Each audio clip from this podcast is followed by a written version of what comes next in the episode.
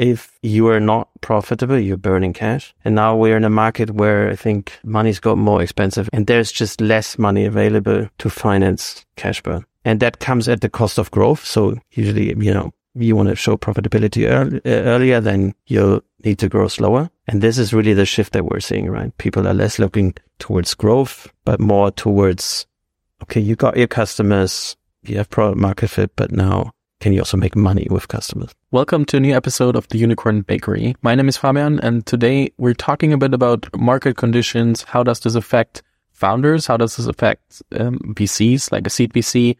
And um, many more topics that we're covering. And I invited um, Alex Langholz, the CFO of Cherry Ventures, a seed firm based in Europe, um, recently raised their newest 300 million euro fund. I was just thinking about dollars, but it's euro and investing in early stage companies here in Europe. And I think it's very interesting to talk to a CFO instead of only to general partners and founding partners and here and there because it's a completely different perspective that, in my opinion, it's not talked about often in podcasts. And uh, I, I saw it when I asked my community for questions.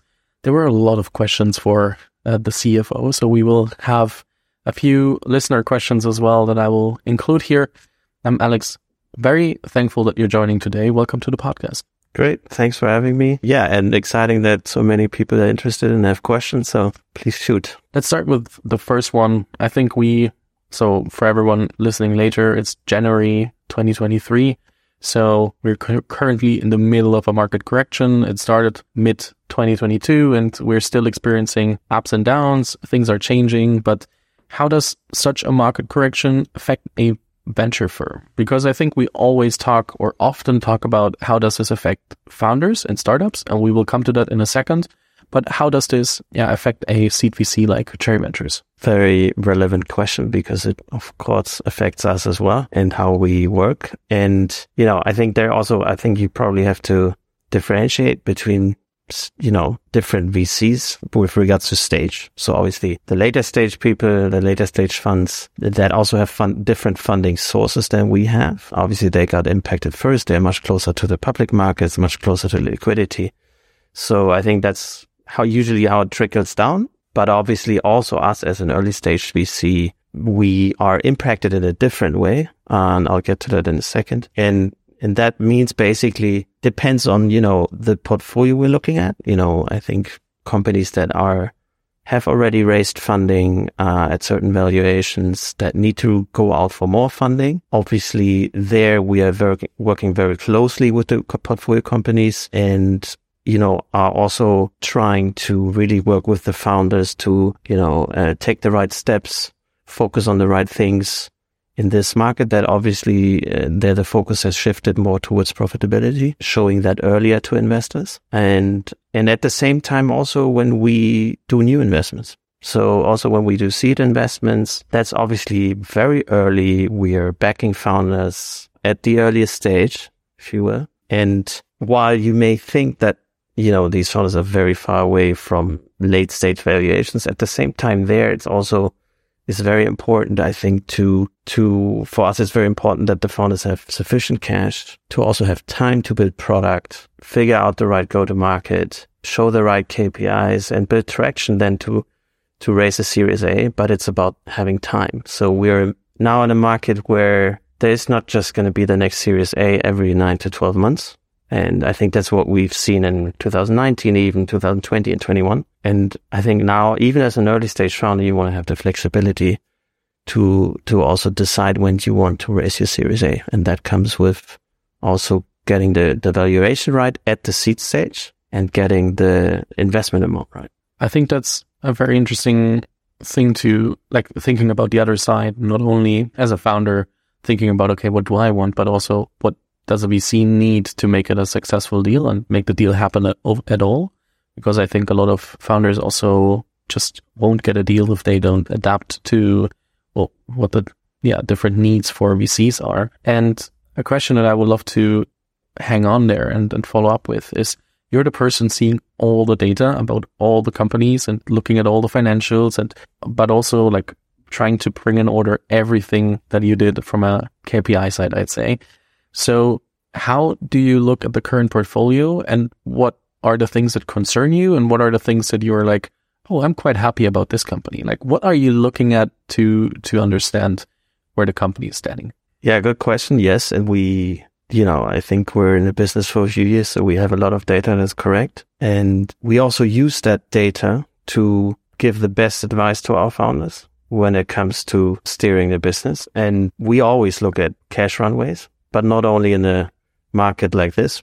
Uh, you should look at this in every market. And I think now we just try to challenge also cash runways more. Cost structures are also sticky, if you will, and not every cost structure is as easily adaptable. And uh, I think that that's something we just probably now take a second or third look and, and also obviously how do you steer businesses more towards profitability? How can you show unit economics that are profitable? And I think what we also look at is also how are, you know, how are top lines affected? And in this market, obviously we, we see businesses that are B2C businesses that are impacted, impacted by it, just a very different consumer sentiment that we have these days. And then we have businesses that are less affected, right? And just having close look at how things are developing across the portfolio helps us a lot in, I think, just, just giving the, I think the right guiding principles to founders when it comes to looking at, you know, increasing marketing spend or not, in which areas is that maybe advisable and which is it not, things like that. When you say you're looking at how the top line is affected, do you mean this for the whole portfolio? Do you mean this if you assess one company and it, so we look at every company every company. So you look at this individually for every company? Individually for every company, we look at obviously a number of KPIs, but for us, obviously to, you know, to get a quick picture how things are going, you, you would typically look at top line, but you also look at margins even more now. So, and you look at cash runways. So you mentioned profitability and during the last years, it was like, yeah, you don't have to be profitable that soon. Just grow, do everything. Yeah. Why is profitability now like coming back so much and why are is everyone talking about yeah we're still not really looking for it and, but everybody behind the curtains is looking for it? Very relevant question. Why is that so different now than it was 24 months ago? And i think the just just very simple basic answer to that is if you are not profitable you're burning cash. And in a market where there's a lot of money and money's cheap so to say as we've seen it over the last so to say, decade or more, then financing cash burn is also cheaper. And now we're in a market where I think money's got more expensive. Everybody knows this. It's all around the news and there's just less money available to finance cash burn. And that's why people are also less willing to fi- finance cash burn. And you just want to have you know, you want to have a better sense of when profitability comes in, when a business makes money. And that comes at the cost of growth. So usually, you know, you want to show profitability early, earlier, then you'll need to grow slower. And this is really the shift that we're seeing, right? People are less looking towards growth, but more towards, okay, you got your customers, you have product market fit, but now can you also make money with customers? And, and that's the one thing, but also uh, we're just further away now from businesses being able to IPO, going to the stock market, just further away from, I think, uh, an exit environment that we had seen before.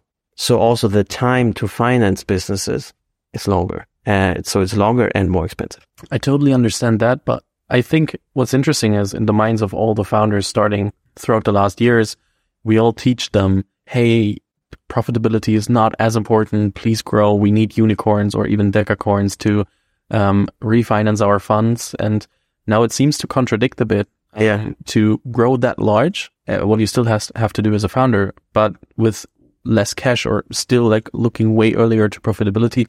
Is it contradicting or does it just sound like it's contradicting? I, of course, would say it's not contradicting. It's more, I think, a timing question, right? We always look at profitability. I'd say. So even when we do a seed investment and it's very early, you haven't maybe, you know, there's, there's a little bit of traction. So you have a few customers, but you really, I think you don't have the scale yet.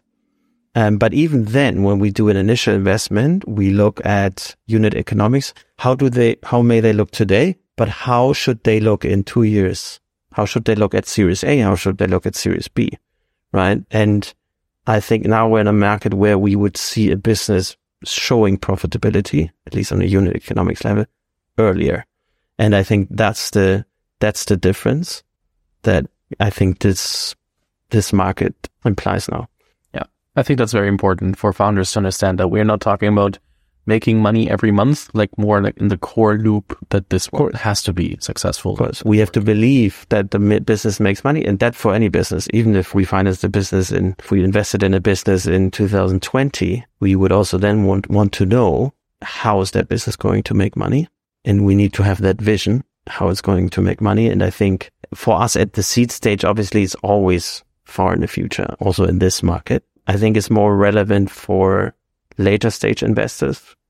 They were, I think, okay if profitability kicks in later. Uh, and, you know, I think if you look back at IPOs that were done probably eight, ten years ago, even there, you needed to show, okay, the business can show at IPO at least within 12 months post IPO profitability. And even that, I think now the last years in 2020, 21 at IPO, nobody even asked that question, which also wasn't good. One question regarding IPOs: What does need to happen for for the IPO window to open again? Like for what market conditions or how what has to change that it's relevant enough again for companies that are still private to go public? Yeah, because what I didn't say that you it's a big question. you, you worked on a lot of uh, IPOs um, earlier in your career and um, did a lot of the Rocket Internet IPOs, and you got to meet the the, the general partners Filip and, and Christian throughout the Zalando IPO, and that's why I'm asking about IPOs as well. And I think it's a very imp- interesting um, part to because it's not covered often, and there are not many people really deep into the topic who can uh, also also talk about that. Yeah, that's a big question, and interestingly, yes, I think a few days ago I saw I saw an analysis. You know, in these times, all people always try to look at what happened in history. How was they call it the IPO winter when there's literally zero IPOs, which is a market that we're in now. And how long was that IPO window window when we were in the dot com bubble in the 2000s? And how long was that IPO winter in post the uh, you know world financial crisis in 2008? And if you look at that analysis, analysis, just looking at history, then the IPO market should open end of this year. But obviously it's not that simple. I think a lot of things need to be there for the IPO market to open again. And I think one thing is less nervousness, um, because nervousness in the market and uncertainty, better, that's the better word, uncertainty always creates volatility. So that at the moment, there's a lot of uncertainty with regards to what the Federal Reserve Bank does. What, what is their view on inflation? Uh, has inflation peaked yet or not? Can they even fight inflation? Maybe they can fight inflation to some extent, but uh, what are wages doing? So it's a lot about macroeconomics. And so there's a lot of uncertainty currently in the market. And until, you know, unless that uncertainty goes, you know, fades, uh, I think it's very hard to IPO businesses because IPOs take a lot of preparation. In the end, you're selling the stock also to new investors. It's just not private investors. It's public investors and they need to believe in the story and they need, also need to believe that they get a return on their investment. And one, I think, condition for that is that, you know, there's also less volatility in the market. And then also that, yeah, I think the businesses are ready to be IPO'd. And, um, I think there's you know, that's why I think it's also probably unlikely that we'll see at, at the end of this year the IPO market fully reopened and we see what we'd seen in 2021. I think that's rather unlikely. But at some point, and I think I clear, I don't have the glass ball when that is, we will of course also see a reopening IPO market. And I think for that, we'll need to see a few of the probably late stage private valuations to be attractive that they can then IPO at a higher price. And that price also needs to be attractive for um, the IPO investors. So there's a few things. There was a long answer, but there was a few things that need to go right. And I think the most important thing is that there's less uncertainty. You said that um, we have to see growth valuations and later stage valuations that are attractive. I can imagine that a lot of the growth valuations and later stage valuations that we saw last year and today are not attractive anymore.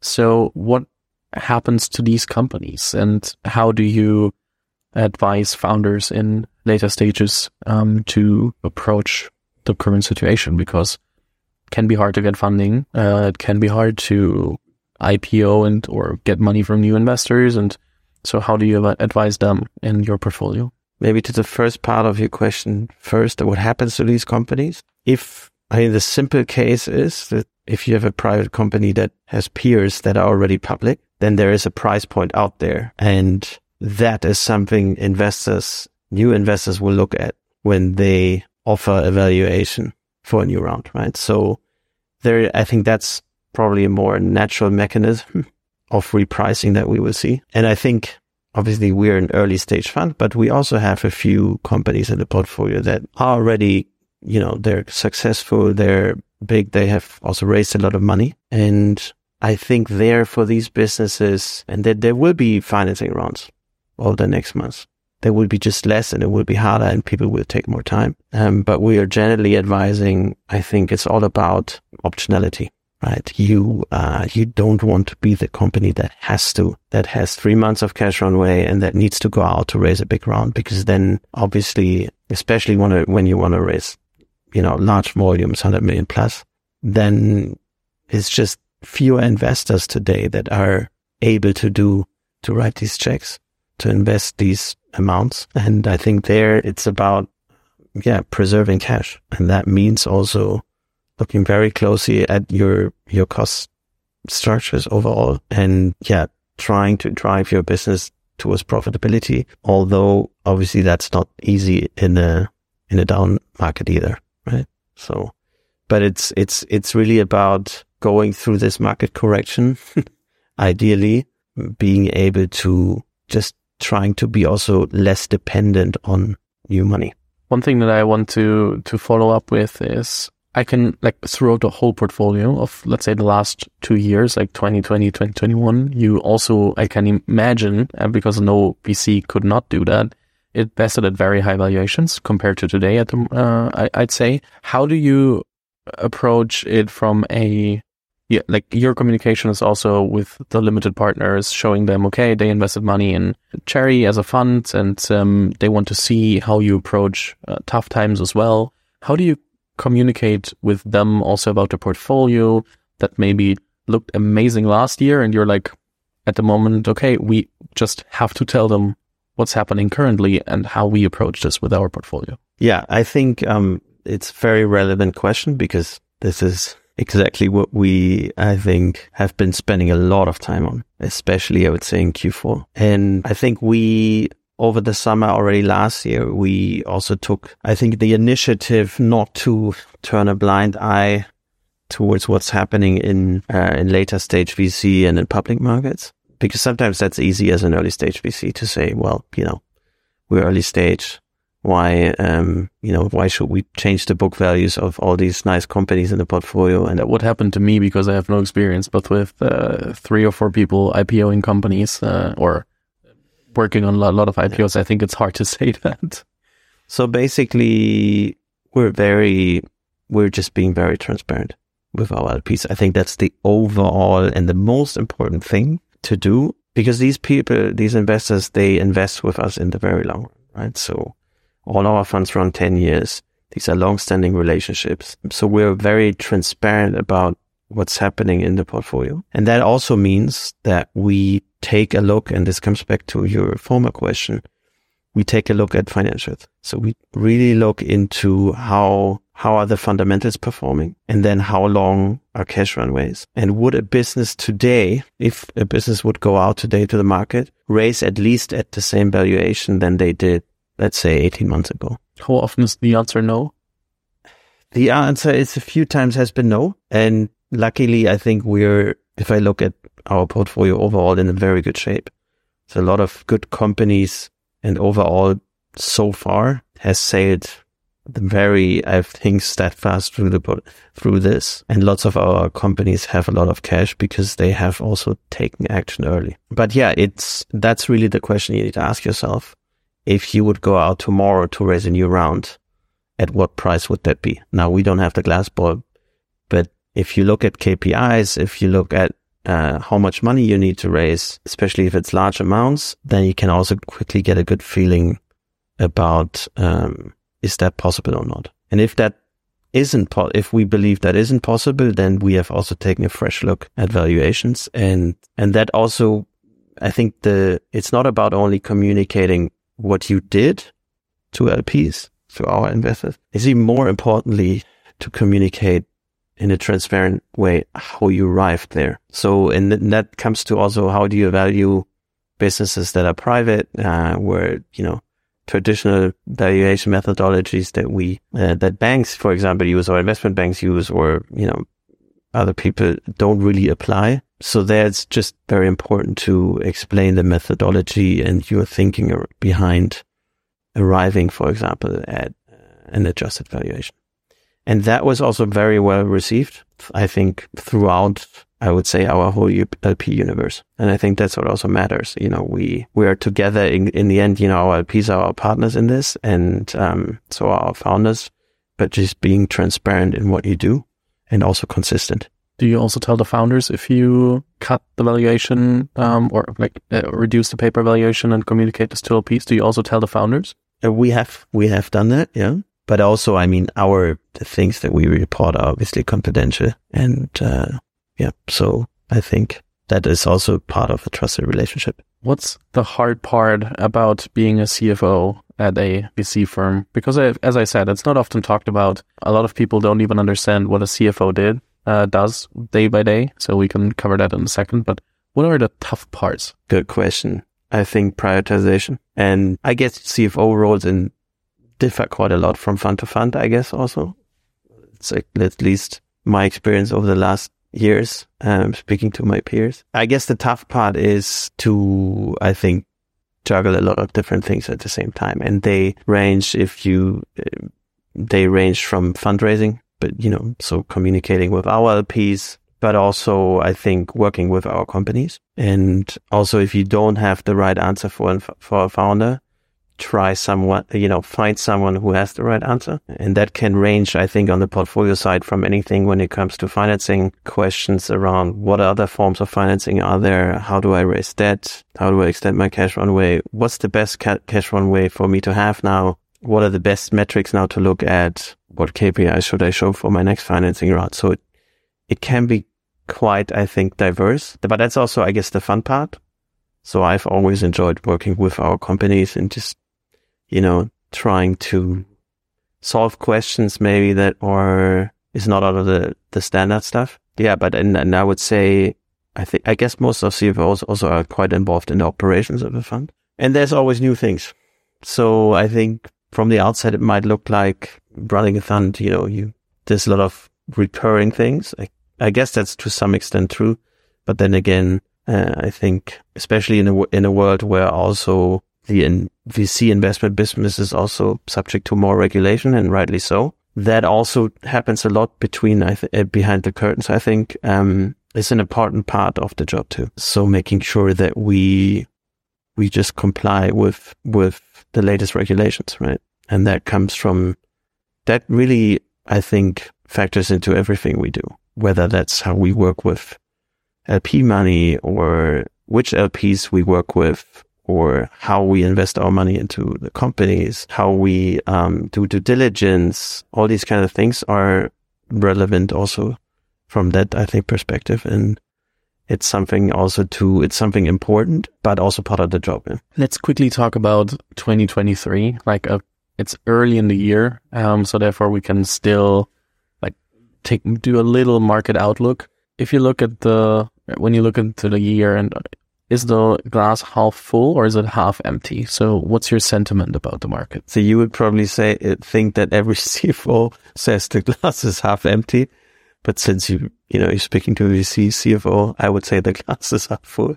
And I think in terms of, in terms of outlook, uh, we, I think without doubt we're in a, in a tough market and it's also in a changing market, right? So we're in a very different reality now, uh, in just changing venture market. And that's also not going to be just, we're not going to find ourselves in the 2021 world in just six months time. I think it's going to be tough for at least in the short term future. So uh, for the coming months in this year, it's going to be harder to raise bigger financing rounds because people are again there's uncertainty. There's also I think less investors. There's less money around. That's why it's hard to pinpoint when when when have we reached the bottom? Yeah, when that's because I often get that question. When when have we reached the bottom? Bottom.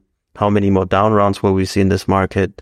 And I think that goes back to people taking a new look at valuations, also new investors. And I think we will continue to see that throughout this year. But at the same time, I also think that we, that, you know, the, especially European VC ecosystem has a lot of, I think, substance now and is quite robust as in we have a lot of good talent in the market. Uh, and there's a lot of new founders coming to market all the time, also in this market. And that's a good thing. And there's also a lot of good VC investors in this market to finance these. So that I think we'll continue to see. And we are still, obviously, we're backing new founders and we will continue to do that in this year too.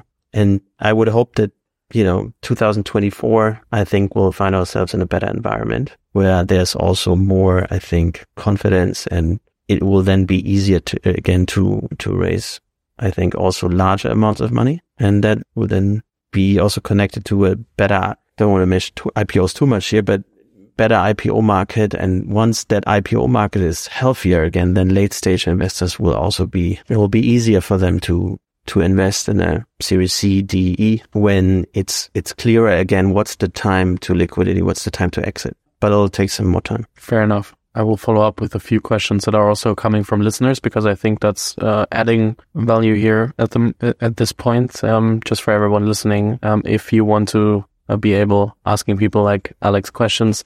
I have a WhatsApp newsletter where I send out who I'm interviewing. So uh, right. just find the find the link in the description, and you can click on that, and then you can uh, next time you can ask questions as well. Let me jump right in to think about IPOs again because we, we you just mentioned it. One question was when is the right time to think about IPOing as a company? Like what indicates that I'm at the current state of like thinking about, let's say, different financing options, but also exit scenarios. And one of the scenarios might be an IPO. What is, when does this start? Because it definitely doesn't start in an early stage, but when is late enough? Yeah, I guess an easy way or a, a question, an answer that comes to mind is when a business is big enough. That's what most people will tell you, I guess. But what does big enough mean? But I think you, I think it's also important to go back why IPO in the first place. Why do businesses do that? Other than maybe shareholders want to sell. Because often that's, I think, not clearly differentiated. When a business IPOs, that doesn't mean that the shareholders have sold, right? So IPOs are, if a business IPOs, you, you have stock that's available for, to trade. And it also means you can raise new money faster, right? So it's a way also to raise new capital. It makes you and, and different in it than in a, as a private company. So it's a way of financing. And then obviously also a way for existing shareholders, for example, investors, VC funds to sell their position and also to do that, you know, in a more seamless way. But when is the right time? I think we've seen examples in the past where companies that were too small, in my view, that IPO'd, that comes with a certain I think that comes with a problem, and that's liquidity. So a business that is small uh, and and IPOs, let's say below one billion valuation, that would mean the IPO size that you're selling is probably two three hundred million, or you do a you know even a capital increase 200 300 million. But then you are at uh, you know in the public market you're dealing with investors that start investing 50 million plus, and then the stock becomes very illiquid, and also, and that, that also creates a lot of sudden price moves that nobody wants. So illiquidity is something that the public market investors don't like.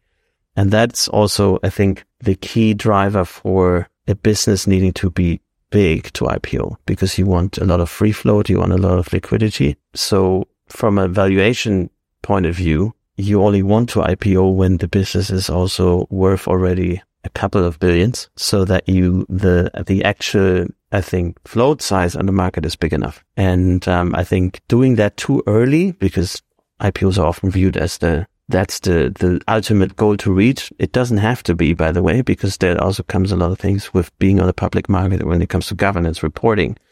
You're just less flexible in what you do um, as a founder. So it doesn't always have to be that. But yeah, um, it's definitely dangerous to do that too early. I think that's important to say. And then also what I think another question might be to put in there is a bit, bit specific, but um, we see companies from Germany going public in different countries. And um, right. like when I think about an IPO, just because if we're if we're talking about it, I think to having like a bit context questions is, is very interesting for a lot of people out there who might need this in the future or might not need it, yeah. want to know where do I go public? Do I go public in Germany? Do I go public in the US? Like, how do I determine where to go public? Very relevant question because I think it was the default opinion. Yeah, if you want to have a sex- successful IPO, you need to go to NASDAQ. I don't think that's true anymore. If you look back to 2014, when we IPO'd Zalando, that was on the Frankfurt Stock Exchange. And that was a very special point in time because one, it was one of the first tech companies, maybe even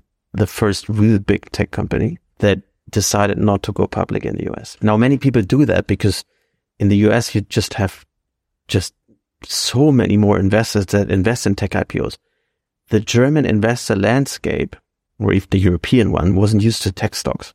So they didn't really trust that that was a good stock.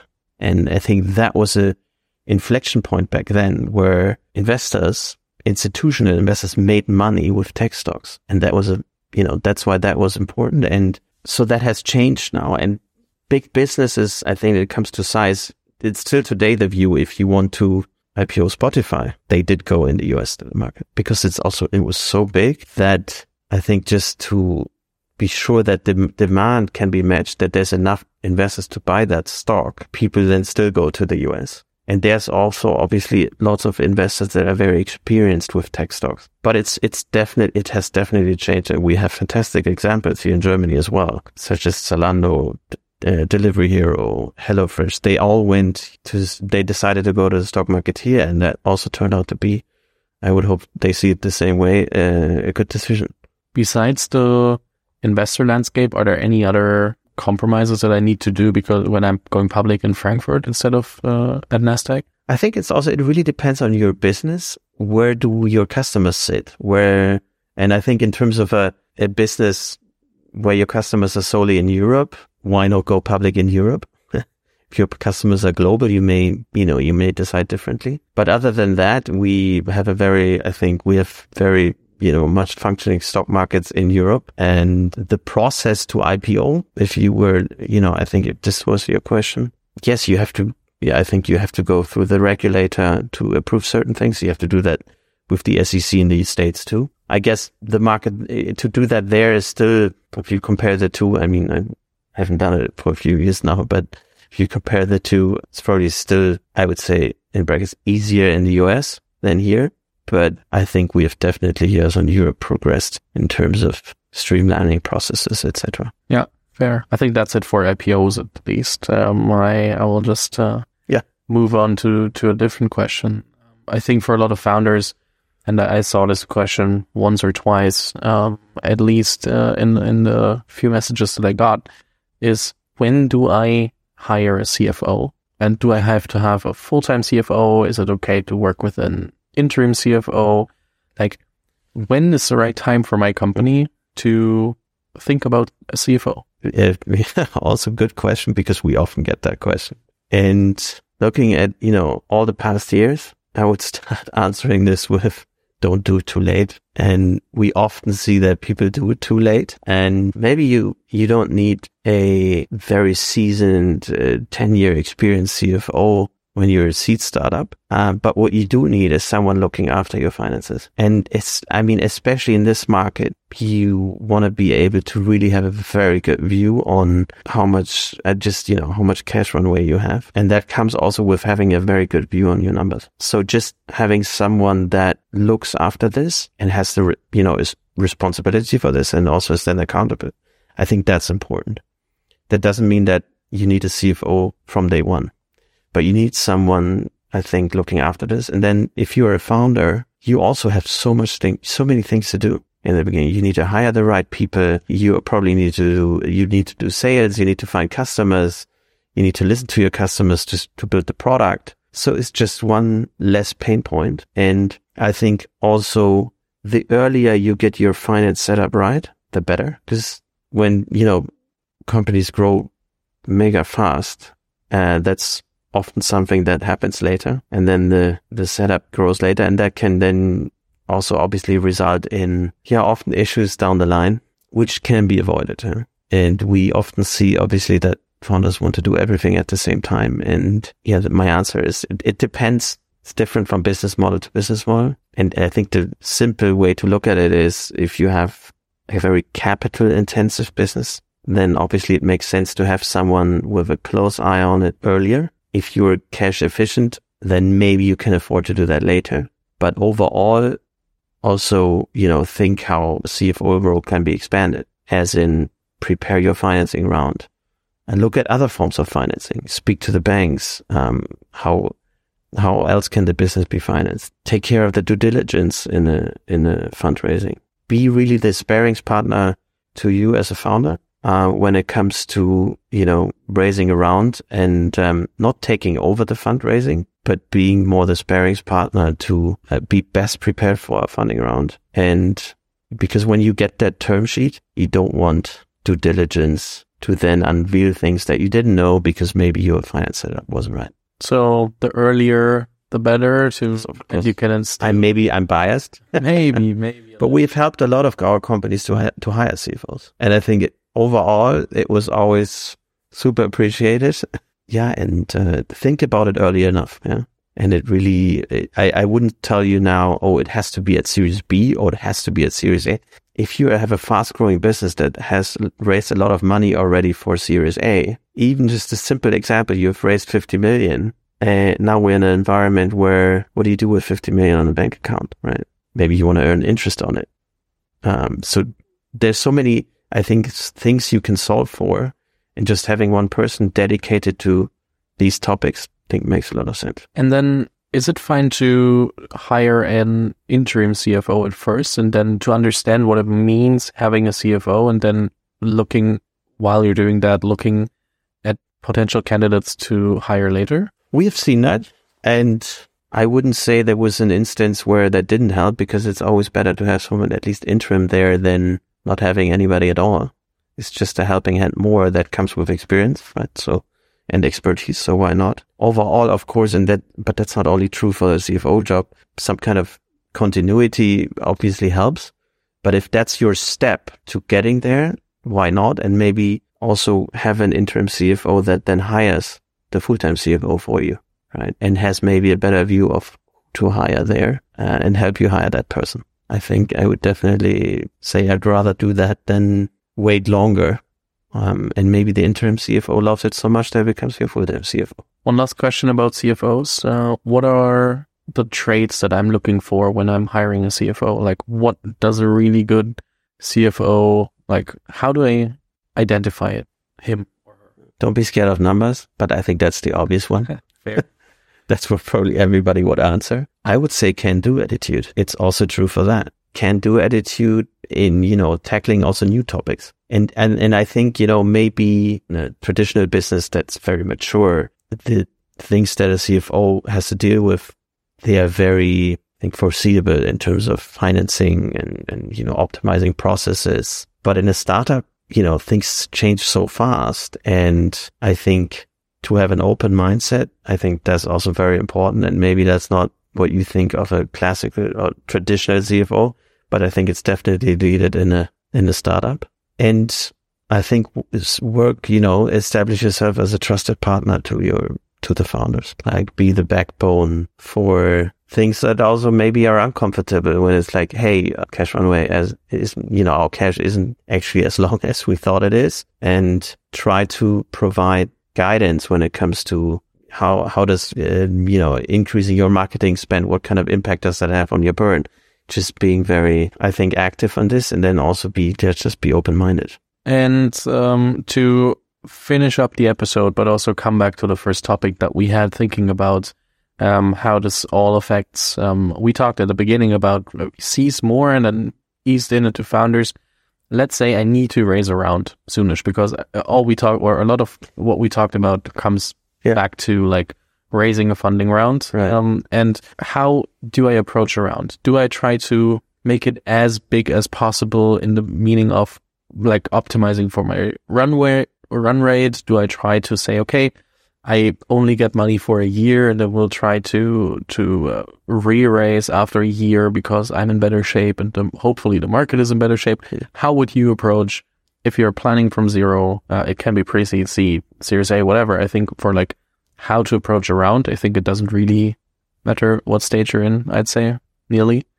But, um, how would you approach it at the moment? I think you need to be very, very well prepared. Um, and I think sizing of the round is not just, I think saying, you know, I raise a big round to have long cash runway. That's too simple.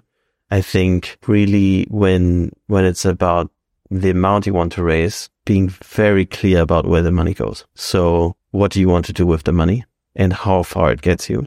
I think that needs a lot of clarity. And I think that's important to in communicating with the new investor so that the new investor has a very good idea about where the money goes into your business. Is it going into market, into customer acquisition? What are you financing with that? And then when, you know, when are you asking him for new, him or her for new money again? When are you raising that next round? Right. And so that's, that's how I would answer it. Um, and there is also, you know, there is going to be the good companies in this market are going to raise financing around. So it's not like there's nothing there, but I think being prepared, and this comes back to my initial sentence, being prepared means don't assume a short process, assume that it takes longer than it took you in your last round.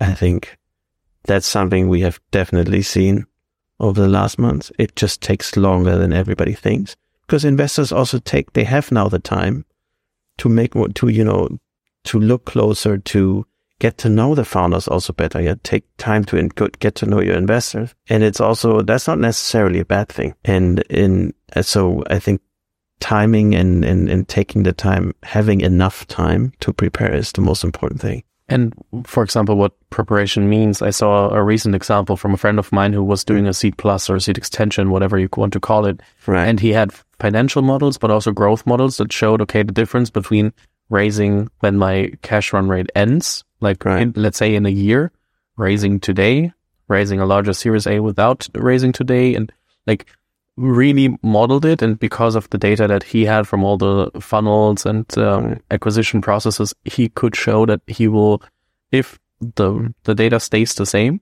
he will triple the outcome because of now taking in cash. And this means being prepared, knowing your numbers, knowing what's happening and also showing it. Because if you can show me why I should invest today instead of in a year, um, and, and wait until you don't have cash anymore because you might be further ahead. If you can show me that this makes such a difference, then I'm of course interested in investing. And it looks like the term sheets that he got are quite interesting when I cannot spoiler anything, but uh, that definitely uh, worked to attract the VCs and um, also talk to them about um, making things happen in an environment where every, everybody's like, yeah, hmm. so Yeah. that, that's what it means to be prepared. 100% agree. Yeah. Very good. Alex, thank you so much for taking the time. It's been an absolute pleasure. I will link your LinkedIn if some people want to follow you or shoot some questions about uh, being a CFO. And then also I'll link definitely to Cherry Ventures. So please check them out if you think uh, you want to raise pre-seed or seed financing rounds. Then they're definitely a very good fund to go to. Um, I'd say thank you from my perspective, and uh, we'll hand over for the last words to you. Yeah. Thanks very much for having me. It was a, was fun. Also, I think we spoke about the whole range, early stage to late stage to IPO. Um, so yeah, very cool experience. Thank, Thank you you. very much. Vielen Dank fürs Zuhören. Falls dir diese Folge gefallen hat, dann musst du auf jeden Fall mal den Unicorn Bakery WhatsApp Newsletter auschecken. Dort bekommst du ein bis zweimal die Woche von mir äh, entweder eine persönliche Sprachnotiz oder eine Content-Empfehlung, Blogpost, Video etc. für Dinge, die du als Gründer unbedingt wissen, lesen, hören musst. Am einfachsten ist es, du klickst auf den Link in der Beschreibung und meldest dich an. Ansonsten kannst du auch auf jungunternehmerpodcast.com slash Newsletter gehen.